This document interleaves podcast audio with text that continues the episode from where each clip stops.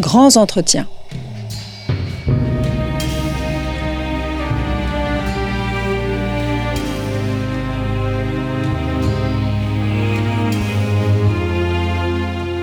On retrouve Christophe Digues. Chers auditeurs, bonjour, bonjour à toutes et à tous. Nous continuons notre série enregistrée au rendez-vous de l'histoire de Blois, édition 2022. Et comme vous le savez, cette édition est consacrée à la mer. Et qui mieux que David Aboulafia pour évoquer cet élément et tout spécialement la mer Méditerranée. David Aboulafia, bonjour. Merci d'avoir répondu à notre invitation. Vous êtes professeur émérite d'histoire méditerranéenne à l'université de Cambridge. Euh, vous avez présidé la faculté euh, d'histoire. Vous avez longuement travaillé sur l'Espagne, l'Italie et la Méditerranée euh, médiévale. Et j'allais dire enfin, votre ouvrage Maître vient d'être traduit en langue française, paru aux éditions Les Belles Lettres, La Grande Mer, une histoire de la Méditerranée et des Méditerranéens. Alors, il y a euh, toujours, euh, il y a d'abord ces multiples noms de la Méditerranée, Mare Nostrum, mer Blanche pour les Turcs, mer du Milieu pour les Allemands. Que nous disent ces multiples noms? Est-ce qu'ils expriment au fond la richesse de cet espace, euh, les différences de perception de l'ensemble méditerranéen? Oui, alors, euh, nous pensons que la Méditerranée du point de vue, je peux dire, de l'Empire romain, c'est-à-dire d'une mer au centre du monde connu, qui rejoint les continents européens, asiatiques et africains. Et ainsi, la Méditerranée devient la mer principale, le théâtre de l'interaction entre les civilisations qui se trouvent au bord de ces eaux la grande mer par excellence. En hébreu, Yam Gadol, la grande mer. Mais une chose fascinante, j'ai de tenter de voir la Méditerranée de notre côté. Je pense au vocabulaire turc, Ak Deniz, la mer Blanche au lieu de la mer Noire, Kara Deniz. Maintenant, je suis en train d'écrire quelque chose sur l'histoire de la mer Noire. Et on voit une perspective différente, ce qui entraîne aussi notre compréhension de l'histoire de l'Europe orientale, euh, l'Ukraine, euh, la Roumanie, etc. Je veux ajouter que pendant le 19e siècle, la Méditerranée est devenue au moins pour les Anglais une mer du milieu dans un sens additionnel. La mer qui conduit de l'Atlantique à l'océan Indien par le canal de Suez. Ainsi, une mer dans laquelle les Anglais ont bien voulu établir des bases navales et des colonies, non seulement Gibraltar, anglais depuis 1713, mais Malte, conquis de, Napoléon, et Chypre, euh, aussi en effet l'Égypte. Mais l'entrée anglais dans la Méditerranée était concentré sur l'Inde, l'accès à l'Inde. Et la Méditerranée est devenue pour eux un très long canal qui joignit l'Atlantique et l'océan Indien.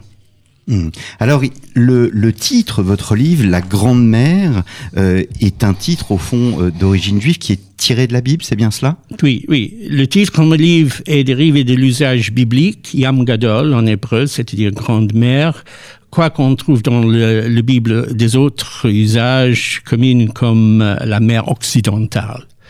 Du point de vue des Israélites anciens et des Phéniciens qui connaissaient beaucoup mieux la Méditerranée, cette mer était l'espace maritime le plus euh, familier. J'ai voulu indiquer avec ce titre le simple fait que le rôle de la Méditerranée dans l'histoire possède une importance bien au-delà de quelques autres mers euh, plus, plus, grands. En dépit du fait que nous traitons d'une mer très petite, 0,8% euh, de la surface maritime du monde, beaucoup moins que l'Atlantique ou les autres mers océaniques.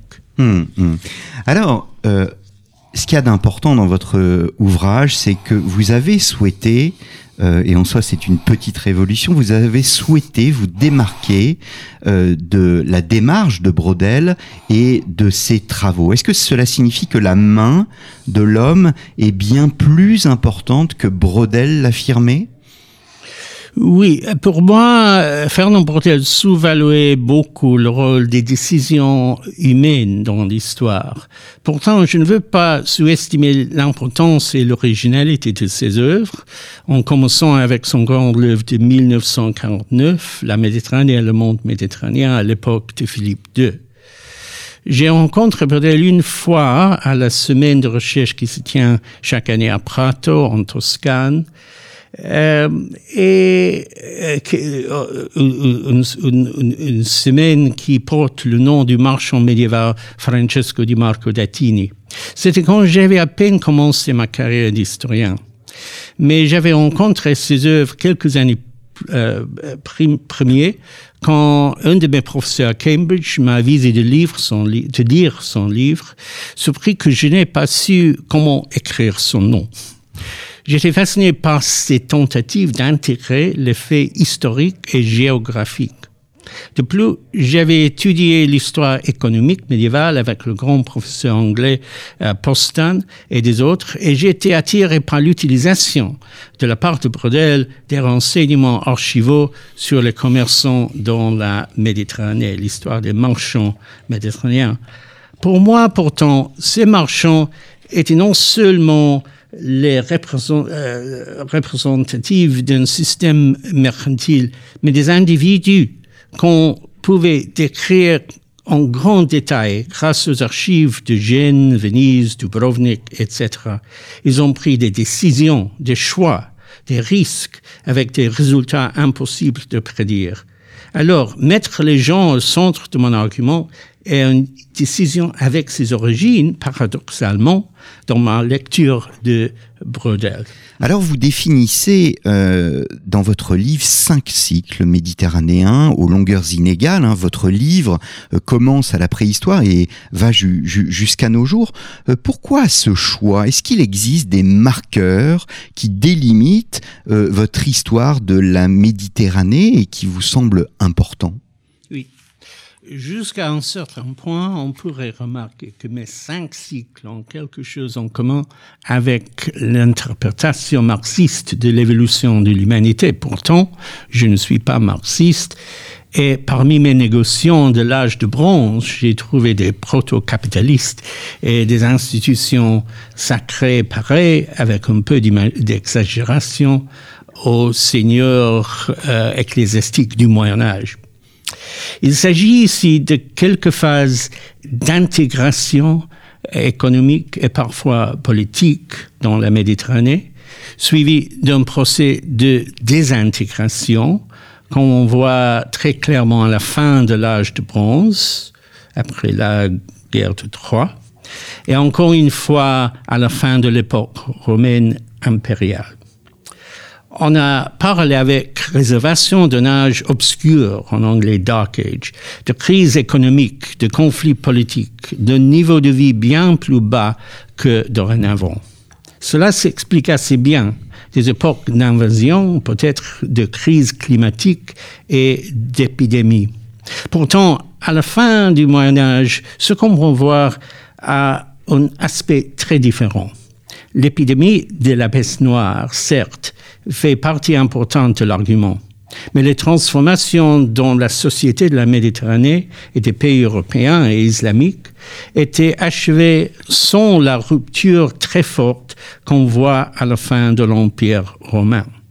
Cependant, ce qui arrive est un nouveau monde économique, avec une population bien réduite, pour ne pas parler des transformations dans le mouvement des denrées, dans le système de production agricole, etc. Tout cela est compliqué par la découverte des routes maritimes vers l'Amérique et vers l'Inde. L'Atlantique devient le nouveau tableau sur lequel les confrontations entre les grandes puissances sont jouées. À la fin, pourtant, la nouvelle technologie, nouveau type de navire, la construction du canal de Suez, etc., ont effectué une cinquième Méditerranée pendant le 19e siècle moins important pour elle-même une voie de passage de l'Atlantique vers l'Inde et l'échange euh, euh, et, et, les champs de conquête coloniale. Un mot des sources, peut-être, euh, David Aboulafia. Un mot des sources et peut-être un absent, le monde de la pêche qui est peu présent dans votre ouvrage. Est-ce qu'il est peu présent dans votre ouvrage parce que justement nous manquons précisément de sources? Euh, J'ai conçu le monde de la pêche en d'autres termes que le monde du commerce entre les rives de la Méditerranée. Cela parce que les pêcheurs ont généralement, toujours, pour leur objet l'acquisition des biens, non pas dans les, euh, les ports de l'autre côté de la mer, mais dans, je dirais, sous la mer, pour les porter de retour à le lieu d'habitation. Cela reste une simplification et je ne voudrais pas nier l'importance du commerce du poisson dans la Méditerranée. Par exemple, le thon sicilien euh, séché ou salé et les harengs importés d'autres mers atlantiques et baltiques, en particulier pendant la carême. L'histoire de la pêche a une importance plus grande dans euh, l'Atlantique, où on trouve que les explorateurs, qui sont parmi les premiers à arriver en Amérique du Nord, s'intéressaient dans les poissons de Newfoundland. J'ai parlé des euh, pionniers comme, euh, comme les cabots, dont je, parle des, pionniers comme les cabots dans le service du roi anglais et des Basques plus tard. Hmm. Est-ce que, David Aboulafia, la Méditerranée est un monde avant tout masculin Oui, oui, euh, euh, quelque chose de très important. Le problème d'une histoire des femmes dans la Méditerranée m'a toujours intéressé. La vérité est que la plupart des personnes qui ont navigué à travers la Méditerranée ont été masculins. Je pense aux marchands, aux marins en particulier. On trouve certes des femmes marchands, par exemple à Gênes, mais généralement elles sont restées chez eux la plus grande exception se trouve dans le cas des esclaves, parmi lesquels on peut identifier les circassiennes de la mer Noire arrivées en Méditerranée pendant le Moyen Âge sur les bateaux euh, génois. Cependant, un phénomène, un phénomène aussi de l'Antiquité. Et on peut ajouter la présence des pèlerins féminins féminines qui voyageaient dans, vers la Terre sainte euh, dans l'Antiquité, pendant le Moyen Âge. Ça va sans dire, les dangers pour les femmes qui voyageaient euh, euh, presque seules étaient assez grandes.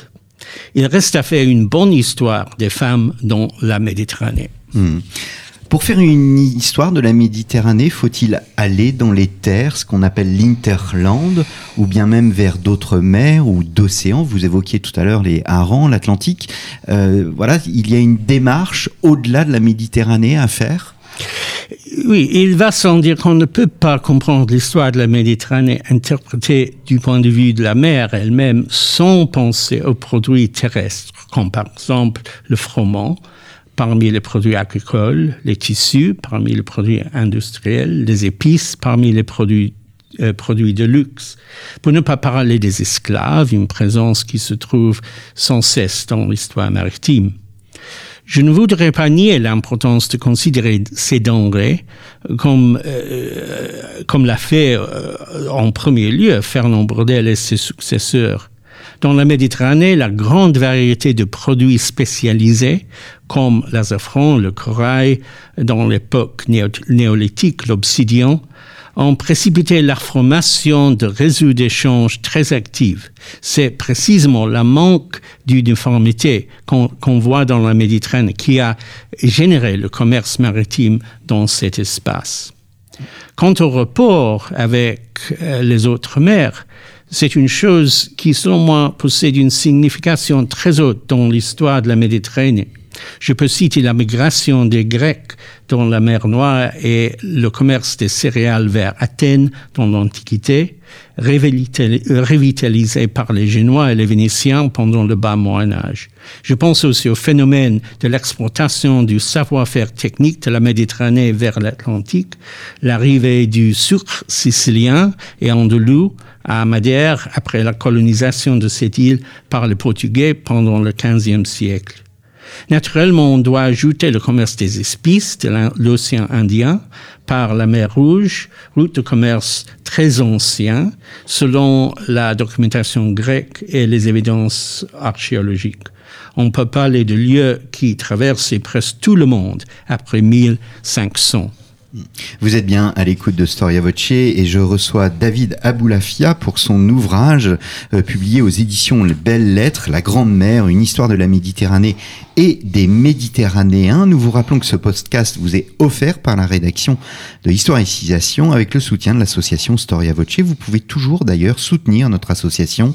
Faites un don en cliquant sur le lien en haut de la page d'accueil de notre site storiavoce.com et contre un don, vous le savez, vous pouvez toujours recevoir un livre de votre choix ou bien même un abonnement à Histoire et Civilisation. Alors David Aboulafia, votre livre est évidemment d'une extrême richesse, il est très épais, quasiment 700 pages. Euh, je souhaiterais m'arrêter sur trois moments de l'histoire méditerranéenne. Nous allons peut-être enforcer une porte ouverte, mais est-ce que l'Empire romain est au fond le seul moment pendant lequel régna en Méditerranée une unité politique, une unité économique et une unité culturelle? Oui, c'est vrai. L'unité romaine est impressionnante. On voit arriver à Puteoli, Pozzuoli, près de Naples, les navires avec ces cargaisons de grains produits dans l'Égypte et Tunisie. On voit une mer libérée de la piraterie après les expéditions de Pompée et Jules César la marine militaire romaine reste beaucoup moins prestigieuse en comparaison avec les marines euh, euh, d'époque postérieure. On voit aussi le mouvement libre des gens, accompagné, ça va sans dire, du mouvement enforcé des esclaves. Ce n'est pas pourtant un paradis. Alors, dans votre livre, David Aboulafia, vous évoquez des visionnaires de l'histoire méditerranéenne et vous mettez dans cette catégorie autant Alexandre le Grand que par exemple un Saint Paul, puisque Saint Paul est étroitement, l'histoire de Saint Paul est étroitement liée à la Méditerranée. Oui, on doit connaître qu'Alexandre le Grand s'intéressait plus en Babylone, l'Inde, aussi certes Égypte, euh, où il a fondé la vie d'Alexandrie, et on trouve partout des autres Alexandries attribuées au roi de Macédonie. Quant à Saint Paul, sa vision dépendait sur la conversion des gens méditerranéens, comme les habitants de Corinthe. Mais son voyage final a pris lieu comme captif des Romains. On ne peut pas l'oublier. Hmm. Alors nous allons passer à une autre période au-delà de l'Empire romain et je voudrais savoir David Aboulafia quel rôle joue l'expansion de l'islam sur la Méditerranée? Est-ce qu'on peut considérer cette expansion comme un tournant de l'histoire méditerranéenne? On connaît tous la thèse d'Henri Pirenne qui considérait que l'arrivée de l'islam était bien plus importante que par exemple la chute de l'Empire romain. Oui, l'expansion de l'islam ne finit pas avec la conquête de toute la mer, comme euh, la conquête euh, romaine, euh, romaine de la Méditerranée. Néanmoins, elle a conclu avec l'ouverture de beaucoup de marchés, quelquefois nouveaux, quelquefois réanimés par les conquéreurs. Parmi les nouveaux, le Caire, Tunis, Kairouan. Parmi les réanimés, Malaga, Ceuta, Palerme. C'est vrai que Henri Prenne a identifié des moments très importants dans la transformation de cette mer, mais selon moi, on doit faire gaffe à une succession de transformations. L'arrivée des barbares en territoire romain, la peste de l'époque de Justinien. En effet, on voit la chute d'une civilisation très avancée, la civilisation romaine, euh, en Occident. Mais, le procès est long. Il dure pendant quelques centaines d'années de crise. Alors, autre moment, euh, David Aboulafia, les puissances italiennes. On évoque souvent pour l'époque médiévale les puissances italiennes, Venise, Gênes, Pise, on parle trop peu de la richesse de la Catalogne et de l'importance de ce royaume. Quelle est la puissance de ce royaume sur la Méditerranée? Euh, En fait, on sait qu'une personne joue particulièrement un rôle majeur dans cette aventure Catalogne. C'est Jacques Ier. Euh, qui était-il? Est-ce que son règne pose aussi la question des rapports avec les Juifs et les musulmans? Oui, c'est vrai que les Catalans jouent un rôle de première ligne dans la politique et dans le commerce de la Méditerranée médiévale. Très intéressant est la conjoncture des ambitions royales et commerciales, et qu'on ne voit pas naturellement dans les républiques italiennes qui se trouvaient très éloignées du contrôle des empereurs d'Occident. La formation d'un empire catalan aragonais si on peut utiliser euh, la parole empire, est le résultat de la coopération entre le roi d'Aragon et les marchands de Barcelone et des autres villes catalanes, et qui porte sous la domination aragonaise non seulement Majorque et Valence à l'époque de Jacques le Conquérant, qui mourut en 1276, mais plus tard la Sicile, la Sardaigne et à la fin, en 1442, le royaume de Naples. Mais on voit ici la création d'un réseau de commerce très actif et l'essor de la rivalité sanglante entre les Génois et les Catalans. Le roi Jacques a compris que le grand nombre de ces sujets musulmans en Aragon et puis à Valence nécessitaient une politique modérée et jusqu'à un certain point tolérante et la même chose va pour les Juifs parce que Jacques ne s'intéressait beaucoup dans les campagnes des Dominicains pour la conversion des Juifs.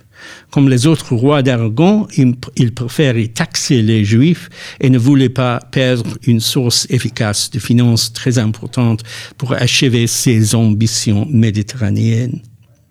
Pour les Catalans du XXe siècle, cette époque à peu près impériale euh, fonctionnait comme une mémoire très importante de leurs anciennes libertés.